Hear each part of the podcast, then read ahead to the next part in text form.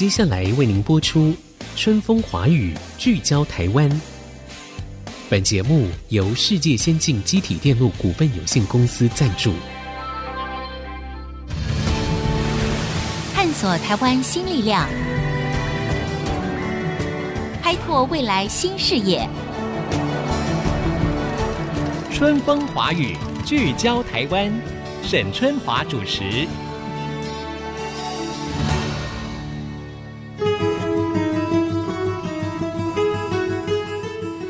各位听众，大家好，欢迎收听《春风华语》，聚焦台湾。我是节目主持人沈春华。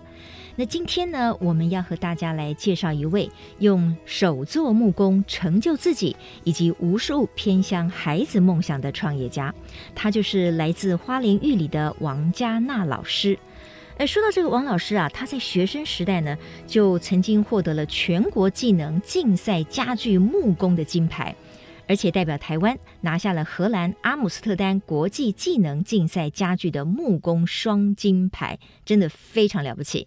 同样贫苦的出身哈，也让他在他人的需要当中看见了自己的责任。所以呢，这个王老师呢，他在担任国中教师期间，他就以他自己的专长成立了一个。木工专班，那希望能够一点一滴的为偏向的孩子找资源，也为他们带来学习的新动力。那究竟孩子们如何在木工的打磨当中找到未来的新方向呢？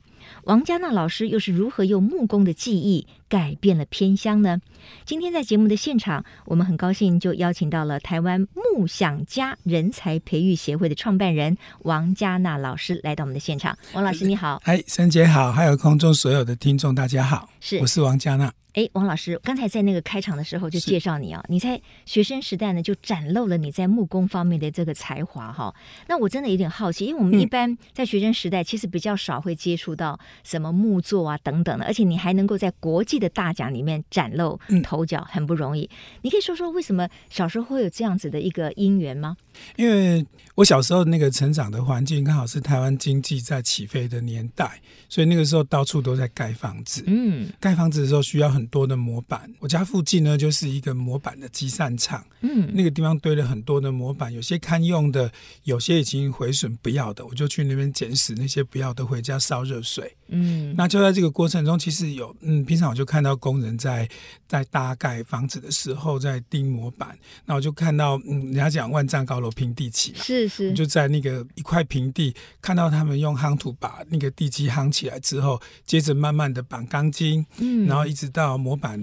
钉好之后灌浆，接着再拆掉，嗯、那房子就一层一层的盖上去之后，我常常也是利用工人下班的时候，偷偷的从阴架爬到那个盖好的楼顶上眺望。嗯、那时候就觉得说，哇，看得好远，那个玉里镇这样哈，是好远好辽阔。我觉得那个就是心旷神怡这样子，然后就觉得说，哇，如果我自己能够盖一个房子，不知道多好。嗯、对对。所以我那个时候就开始去收集一些可能相对比较没有那么残破的、比较完整的木头，我就把。它留下来没有拿去烧，嗯嗯嗯，然后再利用晚上的时候呢，我就可能在工地里面就会捡到一些状况比较没有那么糟糕的铁钉，嗯，那我就开始利用晚上的时候把那个歪掉的铁钉用铁锤一根一根的把它敲直，嗯嗯嗯，然后去收集，一方面收集木材，一方面收集铁钉，然后到了一个量的时候，就开始要来盖一个房子。嗯、那我自己给自己的一个期许就是，我可以盖一个房子是走着进去的，不用弯腰，哦，就够高啦，对不对？是。那第二个就是我到屋顶上去踩的时候呢，是是不会塌陷的，是不会塌陷的。那这个过程中当然经过很多次的失败了，对对。那也在失败中，就是人家讲从做中学嘛，嗯嗯。那在这里面也找到一些方法跟一些诀窍，嗯。那慢慢的就把那个房子盖起来，嗯嗯。接着我就觉得说，哇，原来这个里面还还是有。值得学习的地方，很多的工艺工法，嗯、很多的技术层面。包括你钉铁钉的时候，可能铁钉容易歪掉，对那用什么方式去辅助？嗯，好，甚至比如说你钉木材的时候，木材容易劈裂，嗯，那用什么方式去克服？那一点一滴，虽然时间拉得很长，但是学到的东西是很扎实的。所以我说哦，人生每一个人他的启发点都不一样，那启发他的东西也完全不同。像我们做小朋友的时候，如果看到一些什么模板的这些毁损的破碎的东西，可能我们可能踢两下，我们就不会想太多了。嗯、可是呢，我们发现王老师呢，居然就可以从这些模板当中，然后他去想象，就是说，哎，如果哪一天我也可以用这些木头，慢慢的搭盖一间走得进去的啊，踩在二楼。不会塌陷的房子该有多好哈！嗯、这启发了你的这个梦想。是好，那呃，显然我觉得你真的是对这个也很有兴趣了。不然你想想看，就像你刚才说的，要做一个好的木工哈，不管你是做结构还是做一个家具，嗯、其实它里面有很多的技术。那你这些是怎么学来的呢？啊，其实在这个过程中去看看大人啊，看那些工人怎么样操作。然后或者是说，其实我一直在里面尝试啊，然后有一些失败，他甚至有一些可能技能比较好的大人，他告诉我说：“哎，这个你其实应该怎么去处理？”那你的工具呢？你的工具不是要很多元吗？嗯，工具其实那个时候其实是很阳春的铁锤啊、老虎钳。那怎么锯呢？怎么把那个木材锯成你要 的？当然有有锯子，只是你现在回想过去的话，哎，我常常跟孩子讲，贫穷就最好的老师啊。那当时的锯子其实以现在的观点来看，其实是一个很破旧的。嗯嗯，那并不那么锋利，嗯、可是就因为这样子，你切削速度很慢，嗯、很慢的过程中，你就会想要怎么样加速，嗯，然后你就会换各种的角度，换各种方法去尝试的时候，你终究会发现，用某种方式跟角度，跟你如何让你自己的工作区域。让它变得比较方便于你施工，在这个过程中提高那个工作的效率，也就在这个地方学习这样。嗯嗯嗯。所以啊，我们说魔鬼藏在细节里哈，确实一个好的木作，不管是家具是完成的，还是在一个工作的进程当中，其实你要能够 handle 很多的细节，嗯、那出来的产品它才是堪用的，嗯，甚至它是很精致的，嗯。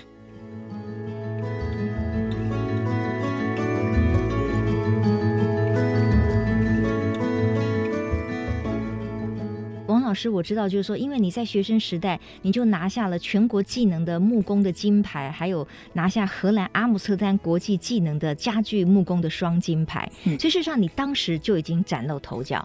那好像就是说，你靠着做这些。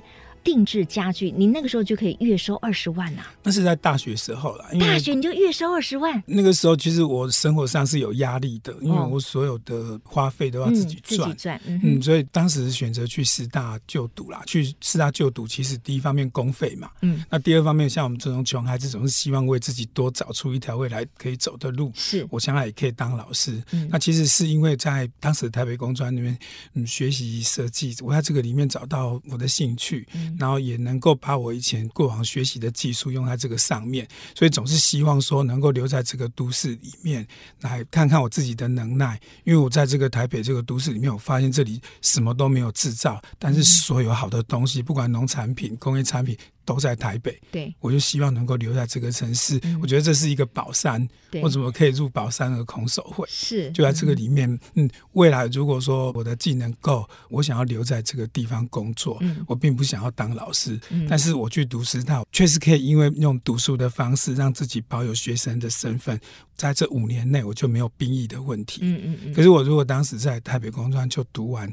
毕业之后可能就要去服兵役，兵啊、那兵役回来之后，像我们这样子可能有经济压力的孩子，就会选择一个相对稳定的工作。嗯嗯、那这样子的话，对于我自己的一些理想，跟我想做的事情，可能会因为这样的关系就没有办法实践，嗯、没有办法继续下去。所以我选择再到师大去就读。所以我们看到了王老师，其实他在成长的岁月当中，哈，因为感受到家庭啊、经济的压力，还有自己要为未来的这个前途负责任，我们可以发现，就是说，其实他不断的。在思考他的未来要怎么样去塑造，怎么样为自己铺路哈。嗯、我觉得这可能是现代的年轻人呢，必须要去思考的一点，就是不管你的环境如何，你的未来，你的脚下的路一定是要你自己愿意走出来的。嗯嗯、不过王老师，那为什么你后来明明在当时你就可以，比如说月入二十万等等，你为什么最终还是选择去做老师呢？老师不是相对收入啊各方面又很辛苦啊，带小孩。是啊，这个我觉得人算不如天算啦。嗯、因为当时我们读师大的，在第五年的时候必须到校外去做实习。嗯，其实当时我已经做好决定，拿到毕业证书之后，我要赔工费到柬埔寨，我想去那边去打拼，我想到那边用自己的专业到那个地方去工作。反正我们这种穷孩子本来什么都没有。即便我在那边失败了，嗯、失败重新再来。反正如果一旦成功，我就觉得用十年甚至十五年来拼我的下半生，嗯嗯拼我的未来。那为什么又回到花莲玉里？因为当时我读师大的第五年就要去校外实习，实习那我想说，接着我服完兵役之后，如果我出国，接着就几乎就人都在国外，就不太可能回到家里。我想说，用最后一年的时间，把自己实习的地方、嗯、把它填回去，花莲的玉里，那、起码就跟我家人相处。对对，那一年后。我就开始去服兵役，服兵役完毕之后，可能就出国了。嗯、所以就因为这样的状态下，就到这个地方去服务。那其实到这个地方服务的时候，我也觉得说，我应该到一个最偏远的地区，因为我我们知道最偏远的地区在学业的要求上相对就较低。对，我在工作的负担上可能就会比较轻松。轻松，嗯，当时的想法是这个样子的。Uh huh. 那其实后来我就我回到那个地方，说实在，那个地方也是我出生长大的地方，嗯、只是我成长的区域跟过往服务的那个地方是是不太一样的。嗯、我是算比较在玉里镇的市区，嗯、那我服务的地方是在山脚下。嗯、那那个时候交通不是那么方便，嗯、我们不太有机会去到那个地方。那我就到那边去服务。然后，其实我一开始是抱着去玩耍、去体验生活的这种心态，对，去那个地方。结果发生了什么事，改变了你后来一点 想法？后来我就开始，我就担任导师嘛，我就想说要去认识这些孩子。那个时候是一种好奇，我想去看看他们家，去跟这些孩子聊聊的时候，嗯、其实我在那边我就看到一大群可能和我有相同过去的孩子。嗯、然后我自己其实。我在成长过程中，我一直觉得我很幸运。嗯，不管在任何时候，我都一直能够幸运的碰到愿意帮助我，嗯、还有陪伴我、教导我的老师。其实这些孩子，其实他们的资质啊都不差。对，可能只是出生在一个嗯，嗯，可能相对不是那么好的学习环境的家庭，缺少的是机会。对。嗯那时候天人交战，我也是有想过，我就妈这边不要看到这个比较负面的，嗯、然后去服完兵役就直接出去。嗯、但是其实心中就是会看到那些小孩，小孩天真无邪。嗯、对。就是你的有点移情作用了，因为当时其实那也是相对就是你成长的一个情境嘛，对不对？嗯，其实我自己也常问自己说，哎，如果是今天是我，我生活在他们那个家庭，嗯、我还能不能跟他一样天天来学校？嗯嗯，嗯。那其实我也看过好多几乎不用叼走的宝石啊，对对、啊，可是就没有办法，嗯，就因为这样子，然后可能就耽误他的学习，可能他这一生就错过好多的东西，这样，所以我就决定要留下来，是好。陪着这个王嘉娜老师呢，不但留了下来，而且当时你在任教的时候，其实你就想到说，哎，我可以给这些孩子一个新的舞台跟机会。嗯，所以你在那个学校里面，你就好像 说服学校搞了一个什么木工班呐、啊。嗯，当时是这样，我就发现好多孩子其实他在学习的那个场域里面，其实并没有成就感。因为我带的是国中，其实他们因为家庭没有功能，爸妈都外出工作啦，都是阿公阿妈在带他们的孩子很多，所以他们小学没有念好。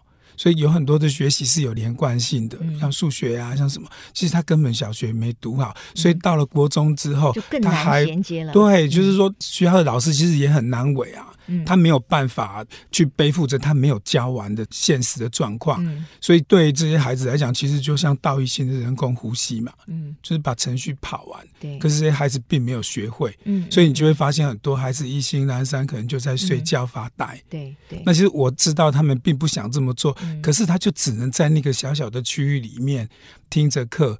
所以就没有办法的话，他们可能就会用这种方式来面对他接下来的学习的态度。嗯嗯、后来我就发现，我当时候到那个地方带公益课，可是我就发现，在公益教室里面有一些过往的一些作品，其实是很精致的。嗯，嗯，我就知道说，哦，原来这些原原民的小孩，他们的血液中，他们双手非常的灵巧。对，对，我就开始觉得说，我应该用动手做去引出他在学习方面的一个动机。嗯，然后让他在这个地方能够得到成就感。嗯，让他。有一个理由来上学，嗯嗯，因为其实我们担心的并不是他课业不够好，我们担心的是他如果没有上学，在家里如果又跟一些比较不良的校外人士接触的话，可能会引起更大的问题。是，那来学校是有趣的，那学校是有。有学习的，其实我我们是希望把学习的过程拉长，没关系。嗯嗯，那起码不要在那么短的时间内就让他觉得学习对他完全没有用。嗯，因为这个是同子性的孩子一大群。嗯，所以他不觉得他放弃学习，他不读书，他不觉得对他未来会有什么样的伤害。嗯，那这样的代价是惨痛的。对，当这样的孩子离开学校到外面的时候，他才发现自己什么都不行的时候，嗯、这才是对这些孩子一个最大的危机。嗯。呃，我们听到了王嘉娜老师的这样的叙述，我想大家听的是非常动容的哈，因为在王老师的心里面呢，他始终认为，如果可以投资一个学生，就可以改变一个家庭。我们给一个年轻的孩子一个愿景，一个希望，才是真正能够帮助他非常有未来感的继续人生的道路一个最重要的养分。嗯、好，我要先进一段广告，广告回来之后，我们就要请王家朗老师来谈一谈，那为什么他现在延续了在当老师时候的木工班，然后他决定要成立一个社会企业，这个社会企业呢，就叫做木啊，就是木头的木啊，这是跟他的专业结合嘛，木想家。家就是家具的家。广告之后，继续回到春风华语，聚焦台湾。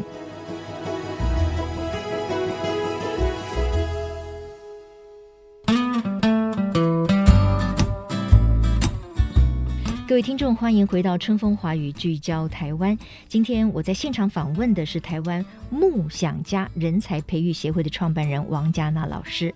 王老师，我知道呢，你现在成立了一个社会企业啊，这其实是延续你在当老师时候的想法，是就是我们可以给年轻的孩子们，他不一定是要在课业上表现很突出，因为不是每个人都是读书的料嘛。嗯、可是我们要给他不同的机会啊。那如果说他在工艺、在木作方面，他很有才华，他也愿意学的话，哎，这也可以铺成他未来的一个梦想。嗯、所以这个梦想家，要不要请你介绍一下他的核心理念，以及他目前是如何经营的？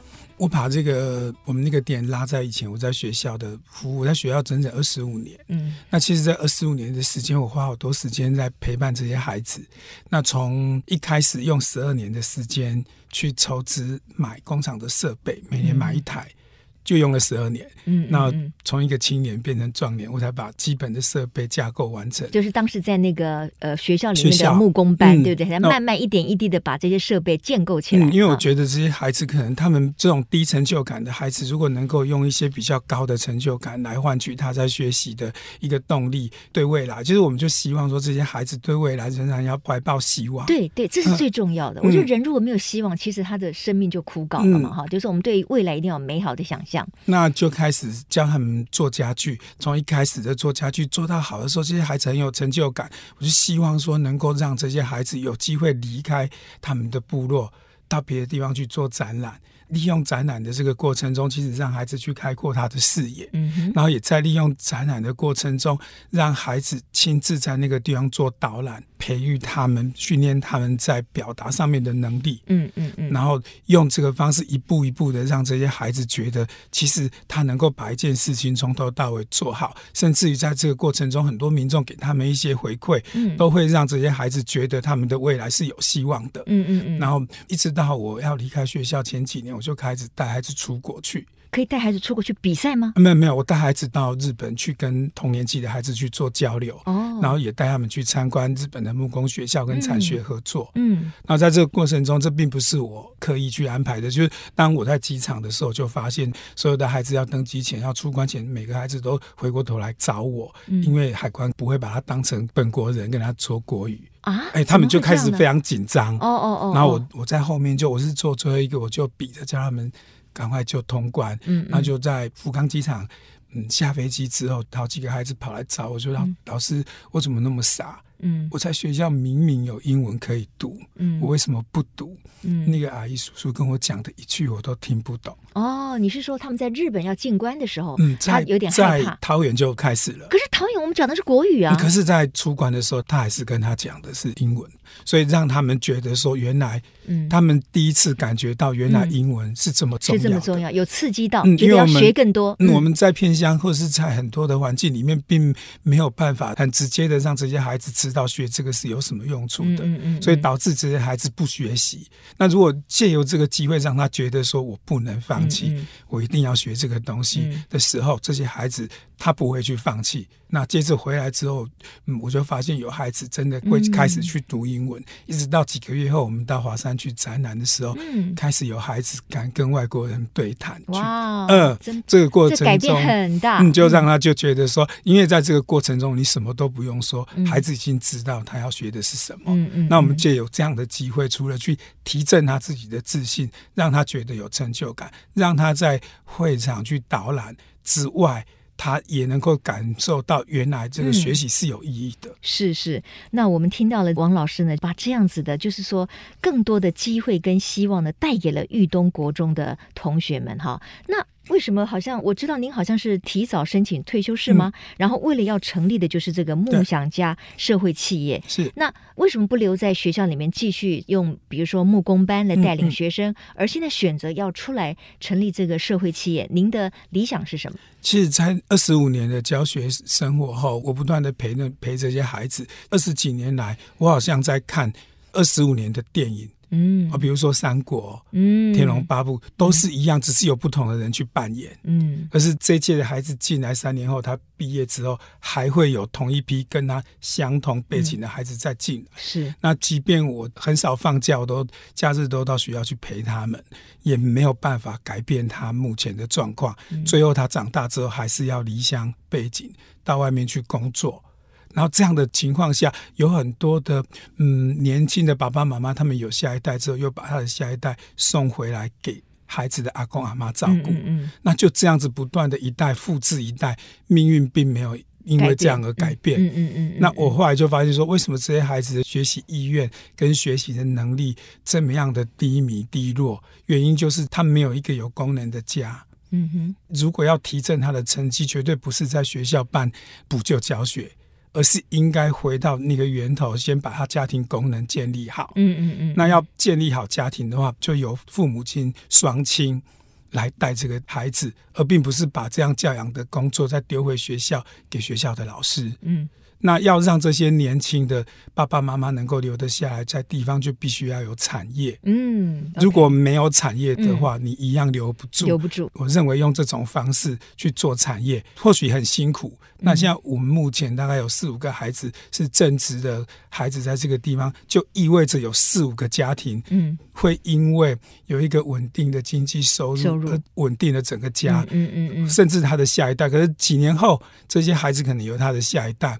我觉得这些曾经是我的学生，他们永远不会忘记他们童年那段的时间。嗯、我不认为他们他跟他的另一半会放任他的下一代，嗯，再去复制过往他的那种命运。嗯、他甚至会跟学校的老师会有非常好、很密切的一个联系。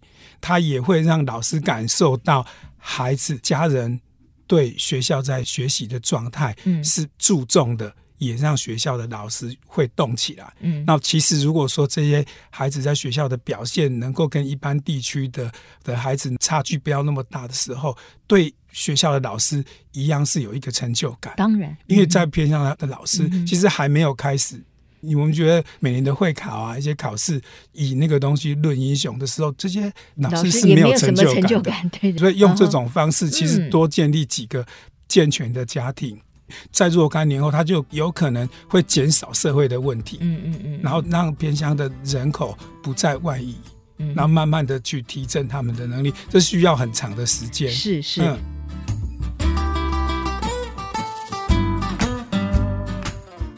所以，王老师，呃，你创立这个梦想家哈，这个社会企业，其实就是说，我们帮地方，尤其是偏乡里面，创造更多的产业，嗯，让很多人可能可以因为这个地方有稳定的工作，他经济上可以独立自主，所以他才能够留得下来嘛，没错。所以偏乡的命运才会慢慢慢慢的翻转。好，那你刚才说梦想家现在是在哪里呢？这个目前的这个场域是在哪里？现在目前的场域在花莲的玉里镇，一样是在玉里镇的东边。嗯，那我们玉里镇那边。被秀姑峦溪隔开，然后秀姑峦溪以东，我们都叫河东。嗯，那是在河东靠近海岸山脉的地方。嗯，嗯，就在那个地方，就是离我以前服务的玉东国中大概两百公尺而已。嗯嗯，OK 那。那这个地方做什么呢？整个的营运模式是什么？嗯，其实，在这个过程中，我们希望能够把产业落实在偏乡地区做发展的时候，我们就必须教这些孩子很高阶的技术。嗯，然后能够。创造生产一些比较高附加价值的一个产品，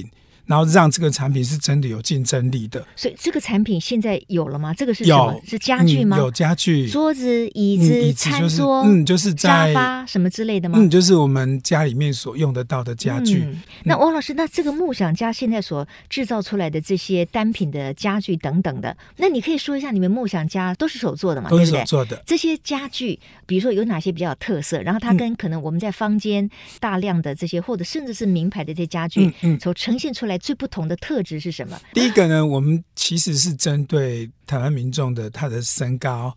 他的人体工学去做设计的，因为一般其实很多名牌来自欧洲的，嗯，北欧啊，或者是一些丹麦。其实你想想看，你穿的衣服或坐的椅子是丹麦人、荷兰人的身高，他们设计出来的椅子，你真的会坐得舒适吗？嗯，这个这是一个问号。所以，我们是针对台湾人的身高去做设计。所以是克制化，你们都是接订单，然后就是克制化打造吗？不一定是克制，有有一定的产品。对。然后另外也，因为我们工厂小，弹性大。也可以因客人的需求呢，跟我们做讨论之后，来给这些孩子做加工生产，这样子。